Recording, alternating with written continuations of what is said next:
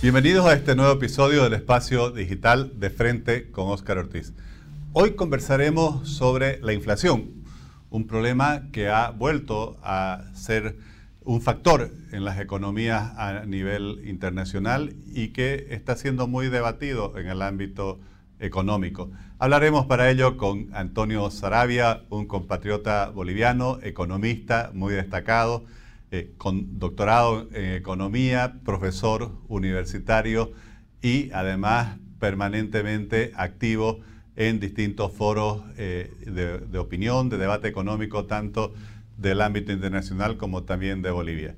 Muchas gracias, estimado Antonio, por aceptar esta invitación. Un, un placer, como siempre, Oscar, charlar contigo y con la gente que, que te sigue. Antonio, yo quisiera comenzar esta conversación preguntándote, bueno, ¿qué se debe entender por la inflación? ¿Qué es lo que causa la inflación? Eh, hace poco escribiste algo al respecto y me pareció muy interesante. Sí, es, es una pregunta muy importante. Fíjate, fíjate que todo el mundo está hablando de inflación ahora. Hay inflación, como sabemos, en Estados Unidos, en Europa, en Brasil, ni que se diga en Argentina. Entonces, por mucho lado, la inflación se ha convertido en un problema y es importante que la gente entienda a qué se refieren los economistas cuando hablan de inflación, ¿no? Entonces, aquí es muy importante entender que la inflación es la pérdida de valor de la moneda. Esencialmente eso es lo que es, ¿ah? Tradicionalmente, desde la guerra civil en Estados Unidos, a eso es a lo que los economistas se refieren con inflación. Es decir, cuando el Banco Central imprime mucho dinero, inyecta mucha liquidez en la economía, pues los precios como resultado, como consecuencia, empiezan a subir. Yo ponía en mi artículo, por ejemplo, que si el Banco Central empezaría a imprimir mucho dinero, pues la casera se, se, protege y empieza a vender sus cosas más caras porque sabe que estos billetes ahora son más abundantes y por lo tanto han perdido su valor. La inflación, por tanto, se genera en la pérdida de valor de la moneda. Es muy importante diferenciar entonces la inflación con un incremento de precios. ¿ah? Entonces, la gente, por ejemplo, ahora se refiere a la guerra en Ucrania y dice, en Ucrania tenemos estos problemas, sale, ya no sale el gas o sale más caro, no hay trigo, etcétera, etcétera, y por lo tanto estos commodities empiezan a subir de precio y eso genera inflación. Pues no es así, ¿no? Esto es un incremento de precios que solamente te está reflejando una nueva realidad. La nueva realidad es que cuesta más producir estas cosas y por lo tanto, naturalmente, los precios reflejan natural y lógicamente esa relativa mayor escasez, ¿no? Entonces, cuando tenemos más escasez, suben los precios, pero eso no es inflación. Y esto es importante porque determina cuál es el enemigo a combatir. Cuando tienes inflación porque el Banco Central imprimió muchísimos billetes, pues esa inflación es mala, te va a generar incertidumbre. Pero si los precios están subiendo porque hay una mayor escasez, pues vamos a hacernos un flaco favor tratando de suprimir esos precios. Y eso es lamentablemente lo que está pasando en muchas partes del mundo, pero por ejemplo en Bolivia. Ahora, Antonio, hasta antes de la pandemia, eh, a nivel internacional, prácticamente había desaparecido la inflación como problema y por lo tanto como objeto del debate económico. Yo diría que durante casi 30 años no, no fue un mayor problema. ¿Qué pasa durante y después de la pandemia que de pronto la inflación eh, vuelve a ser realmente eh, un problema para las economías. Claro. Está, yo diría, incluso desestabilizando a muchos gobiernos, a muchas sociedades, a muchas naciones. Estamos viendo lo que está pasando en, en el mundo entero. ¿Qué es lo que se hizo para desatar esta inflación? Claro.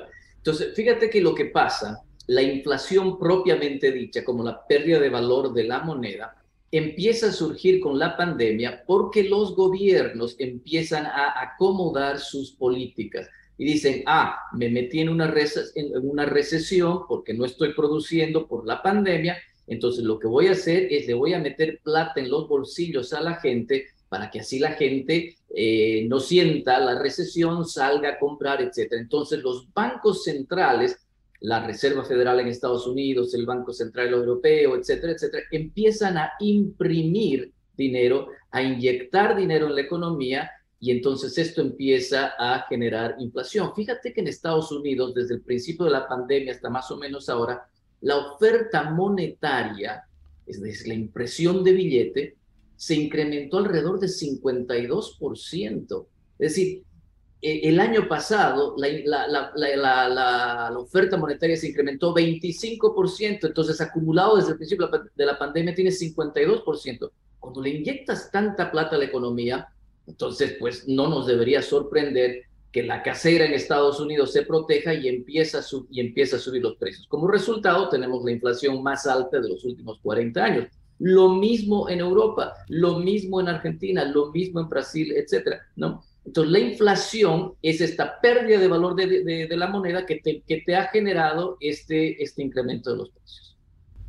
Ahora, durante, cuando apareció estos primeros síntomas, o aparecieron estos primeros síntomas el año pasado, eh, varios presidentes, incluidos los Estados Unidos, dijeron, no, es un fenómeno temporal, esto eh, va a pasar rápido. Sin embargo, vemos que no solo que no eh, está pasando, sino que más bien se están agravando, el, el índice inflacionario es cada vez más alto. ¿Qué salidas le ves a esta situación?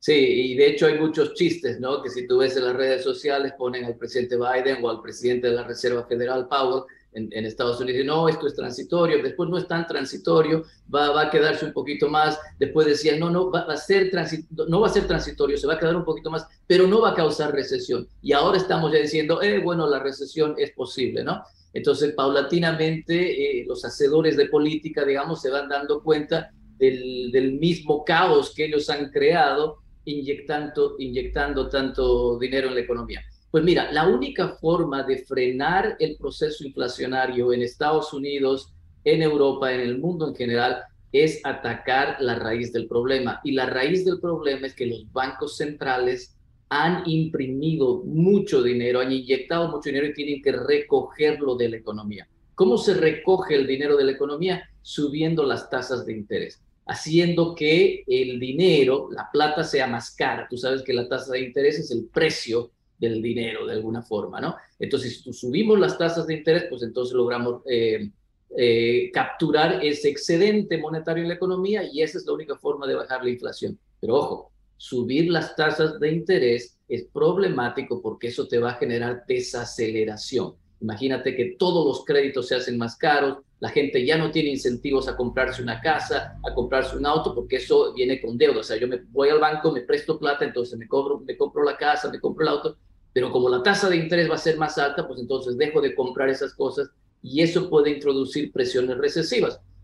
Y lo que yo he venido diciendo en artículos y comentarios es, si nos va a venir una recesión, pues es mejor que nos venga la recesión ahora antes que después porque si seguimos acomodando la política monetaria y le tenemos miedo a subir las tasas de interés, pues esta situación puede tomar, eh, puede hacerse cada vez más grande, como una bola de nieve, entonces es mejor pararla antes que después. Tiene un costo, pero es la única forma de resolver el problema. Bueno, y justamente sobre esa perspectiva, cuando se comenzó a descubrir las vacunas, a, iniciaron las campañas de vacunación, se esperaba que hubiera recuperación muy rápida, ¿no? Una especie de, de U, que de pronto los países salieran con una especie de nuevo auge económico. Después de eso surgió de forma imprevista esa enorme crisis de la cadena de suministro, eh, la inflación, ahora viene la guerra por la invasión rusa a Ucrania. Eh, se habla mucho, como lo acabas de mencionar, de una posible recesión internacional, se habla también de esta inflación. ¿Cómo ves la, salida a la pandemia? ¿Cuáles crees que son las perspectivas de tu análisis? Pues eh, va a estar muy difícil, Oscar. Se vienen tiempos difíciles para la mayoría de las economías en el mundo. ¿Por qué? Porque necesitamos frenar la inflación. Eh, si dejas que la inflación siga avanzando, se siga acumulando, pues cuando, cuando tratemos de frenarla va a ser incluso más costoso. Entonces hay que frenar la inflación. La Reserva Federal en Estados Unidos creo que está eh, convencida de que ese es el camino y empieza a subir las tasas de interés, ojalá un poquito más agresivamente eh, hacia finales de, este año y eso tiene eh, presiones recesivas. Probablemente el 2023, el 2024 no sean los mejores años, probablemente estemos en una recesión pero es el costo que tenemos que pagar por haber eh, sobreimprimido, inyectado demasiado dinero. Y otra vez, es mejor tener ese costo ahora, en estos próximos dos años, que tenerlo en el futuro cuando es, cuando es cada vez más grande. Aquí en el, en el vecindario, por así decir, eh, eh, entre los países vecinos, Argentina, también hay este proceso inflacionario, pero obviamente ninguno entre los países vecinos a Bolivia como el que está sufriendo Argentina. Ese es un problema más profundo que solo el causado por la pandemia. Me gustaría conocer tu lectura sobre eh, esta agudización de la crisis económica argentina, que también tiene problemas de conflictos políticos internos en el gobierno, y el impacto que pueda tener sobre los países vecinos, especialmente sobre Bolivia. Mira, la, crisis argentina otra vez tiene una, un problema de raíz, un problema estructural. El problema fundamental de la economía argentina es el gasto. Eh, es un país que ha venido gastando muchísimo, cuando hablo de gasto hablo del gasto fiscal de su gobierno, y por lo tanto ha generado déficit tras déficit tras déficit, y eso ha generado una acumulación de deuda y entonces cuando tienes mucha deuda empiezan los defaults, ¿no? Entonces tienes que renegociar con los organismos, como la, la última renegociación por 44 mil millones de dólares con el Fondo Monetario. Pero cuando llegas a ese punto en que eh, te, aprietan los, los, los, organismos y tienes que empezar a, a, a negociar, pues eh, eso viene con, con ajustes muy fuertes, ¿no? Eh, tienes que reducir el gasto, entonces eso bajan las transferencias sociales, tienes que subir el costo de los utilities, de la luz, etcétera, etcétera, porque eh, tienes que mejorar las cuentas fiscales. Y eh, yo creo que el gran problema que tiene la Argentina es que nadie le pone el cascabel al gato, que los gobiernos son muy timoratos tratando de hacer estas reformas eh, por cuestiones ideológicas, etcétera, etcétera, que es, meter, meterse ahí, ¿no es cierto? Ya, ya es más grande el análisis pero el punto es que no han rebajado el gasto, han acumulado déficit, esto acumula deuda y cuando llega ese momento en que ya no tienes de dónde prestarte, pues empiezas a imprimir, sacas la maquinita y empiezas a imprimir billete y esta impresión de billete te genera dos cosas, te genera una depreciación de tu moneda, entonces el, peso argentino vale cada vez menos. Eh, es como la canción de Juan Luis Guerra, ¿no? El peso ya ni se ve porque está tan, tan bajito eh, y, la segunda cosa que te causa, por supuesto, es inflación. Eh, es una inflación galopante que probablemente esté alrededor ya del 70-80% en este momento. ¿Cuál es el problema con, con Bolivia o el efecto? Pues el, el, efecto inmediato, vamos a decir, es que dada la depreciación del, del peso, cuando asumió la nueva ministra y se generaron, se generaron incertidumbres y entonces eh, en, en, muy pocos días subió muchísimo su, su su tipo de cambio, es decir, se, se devaluó su moneda, pues el, el, impacto inmediato en Bolivia va a ser que los productos argentinos van a ser más baratos y por lo tanto vamos nosotros a ir a comprar los productos argentinos. Quiero decir una cosa aquí, Oscar, porque yo he estado leyendo los periódicos, siguiendo a gente, políticos, dice, no, esto es una barbaridad, porque entonces vamos a comprar estos productos argentinos y entonces eh, eso, eso vamos a dejar de, de comprar los productos nacionales esto me parece muy raro a mí. Es como si en el, si en el centro comercial, en el shopping, una, una tienda esté, esté de ofertas, esté rebajando todo, y, y, llegue el gobierno y diga, no, no, no pueden entrar a esta tienda porque es más barata. No tienen que comprar en las otras tiendas que son más caras, ¿no? Entonces esto es muy raro para mí. Si es más barato comprar el producto argentino, pues compremos alfajores y compremos la carne, y compremos toda la cosa, porque eso le hace mejor a las familias más pobres, ¿no? Esto no va a durar mucho, ojo, ah, Oscar porque a medida que se deprecia el, peso en Argentina, la gente en Argentina se va a proteger y va a empezar a subir los precios. Entonces, la inflación se va a comer la depreciación y en términos reales eh, vamos a volver al equilibrio que teníamos antes. Pero por ahora, mientras podamos comprar el producto argentino, eh, pues, pues qué bueno, hay una tienda que ofrece ofertas, eh, compremos de ahí, ¿no? Y hablando de los análisis internacionales, han salido una serie de reportajes que llaman la atención de cómo es posible que en este escenario internacional de una inflación creciente, Bolivia siga con una tasa tan baja que no llega al 2%. ¿Cuál es tu lectura sobre este fenómeno? Bueno, ahí quisiera volver al principio de nuestra conversación, ¿no? La inflación definida como la pérdida de valor de moneda no necesariamente como el incremento de precios que puede deberse otra vez a una causa, eh, digamos, reflejando naturalmente el incremento en la escasez dada la guerra, ¿no? El, el, la moneda en Bolivia, el boliviano no ha perdido valor y por lo tanto no tenemos esa inflación propiamente dicha, por dos razones eh, eh, de la forma en que yo lo veo. La, la, primera razón es porque tenemos un tipo de cambio fijo, ¿no? Entonces el gobierno está comprometido a eh, defender ese tipo de cambio fijo y por lo tanto no es que el, Banco Central no haya imprimido dinero, como, digo. Es decir, el Banco Central, por ejemplo, entre el 2020 y el 2021 incrementó la base monetaria en 25%. E, e, es decir, sí hay inyección monetaria. Pero ¿qué pasa? Como tenemos un, tipo de cambio fijo, protegemos el tipo de cambio fijo comiéndonos las reservas internacionales. Entonces, no es que el gobierno se haya comportado como un angelito y no hayan sobregastado déficits fiscales, ya llevamos nueve años de déficits fiscales, y tampoco hayan inyectado dinero. Sí lo han hecho, pero se han ido comiendo las reservas con el fin de mantener el tipo de cambio fijo. Entonces, manteniendo el tipo de cambio fijo, nuestra moneda no pierde de valor y por lo tanto no tenemos la consecuente inflación. Entonces, esa es una de las razones. Pero nos cuesta, ¿ah? nos está costando un montón porque estamos rebajando nuestras reservas por un lado y nos estamos prestando mucha plata por otro. O sea, como tú sabes, hemos llegado a un 80% del PIB en deuda. Entonces nos está costando muchísimo mantener esa inflación baja a través de mantener el tipo de cambio. Y la segunda razón por la que no tenemos una inflación alta es porque todavía hay muchos dólares en la economía, en la economía informal. Entonces, tú quieres cambiar tus bolivianos a dólares, es muy fácil, sales a, San Miguel en La Paz o eh, Santa Cruz, no sé dónde se cambian los dólares, entonces ahí vas a encontrar muchos dólares en la economía. Por lo tanto, la gente de a pie no tiene ningún, eh, ningún apuro, ningún pánico por, por vamos, vamos a cambiar los bolivianos por dólares antes de que se nos acaben las reservas. ¿Por qué? Porque hay muchos dólares en la calle.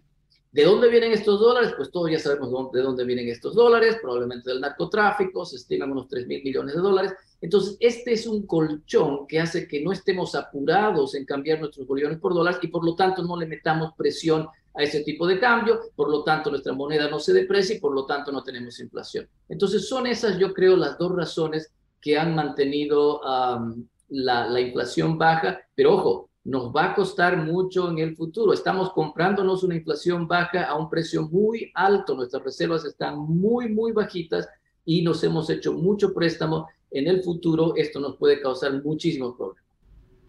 Estimado Antonio, te agradezco por la claridad de tus explicaciones y esperamos tenerte en un próximo episodio para seguir hablando de estos temas económicos, tanto de lo que tiene que ver con Bolivia como de la economía internacional. Muchísimas gracias. Encantado, pues Oscar, cuando quieras. Gracias.